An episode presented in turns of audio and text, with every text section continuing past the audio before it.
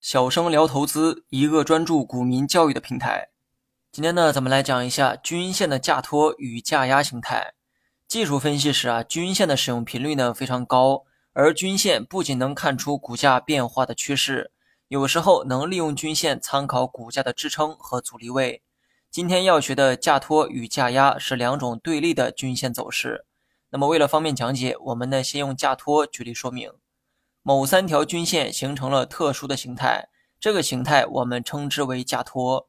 由于架托的形状类似于三角形，所以呢也叫做三角形架托。分析架托时，我们主要会利用到三条均线，分别是五日均线、十日均线和二十日均线。三条线在股价的底部形成了类似于三角的形状，此时架托的形态就此确认。而架托意味着股价的底部啊非常的牢固。牢固的底部会为今后的股价提供有力的支撑，股价自然是易涨难跌。价托的形成过程呢非常好理解哈。首先呢，五日均线自下而上击穿了十日均线，然后五日均线继续上行，它又击穿了二十日均线，而十日均线也向上走，同样是自下而上击穿了二十均线。这个时候，三条线相互交叉。形成了一个封闭的三角形，这个三角形就叫做价托。那么光听我讲呢，会比较抽象哈，大家看图的话就会一目了然。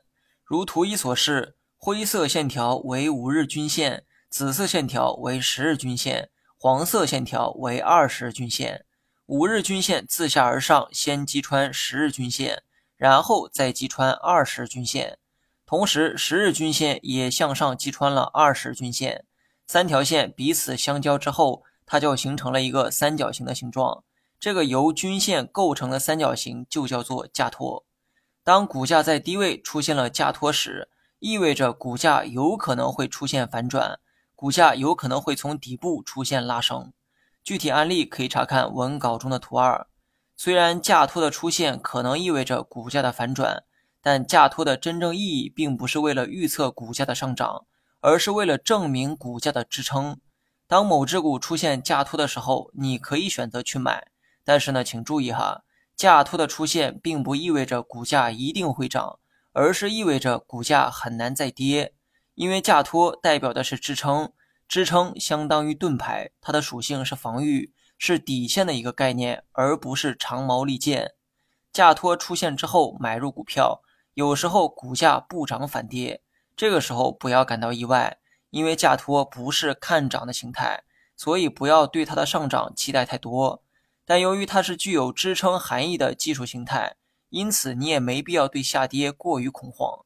价托所处的那个位置就是股价的支撑位，股价没有跌破价托之前，你都可以选择坚定的持股。价托呢是一个三角形哈，最下面的那个角对应的位置就是支撑位。也就是五日均线和十日均线的交叉点，具体图片可以查看文稿中的图三。股价的下跌没有跌破该位置之前，你呢都可以选择持股不动，因为股价跌到底部价托时，很可能会出现反弹。与价托对立的形态自然叫价压，压是压力的压，顾名思义，该形态意味着股价上涨出现了压力，也就是阻力，是不太乐观的一个见顶信号。具体图片可以查看文稿中的图四。五日均线自上而下跌破十日均线和二十均线，同样，十日均线也自上而下跌破了二十均线。此时相交的三条线就形成了三角形加压。你学会了吗？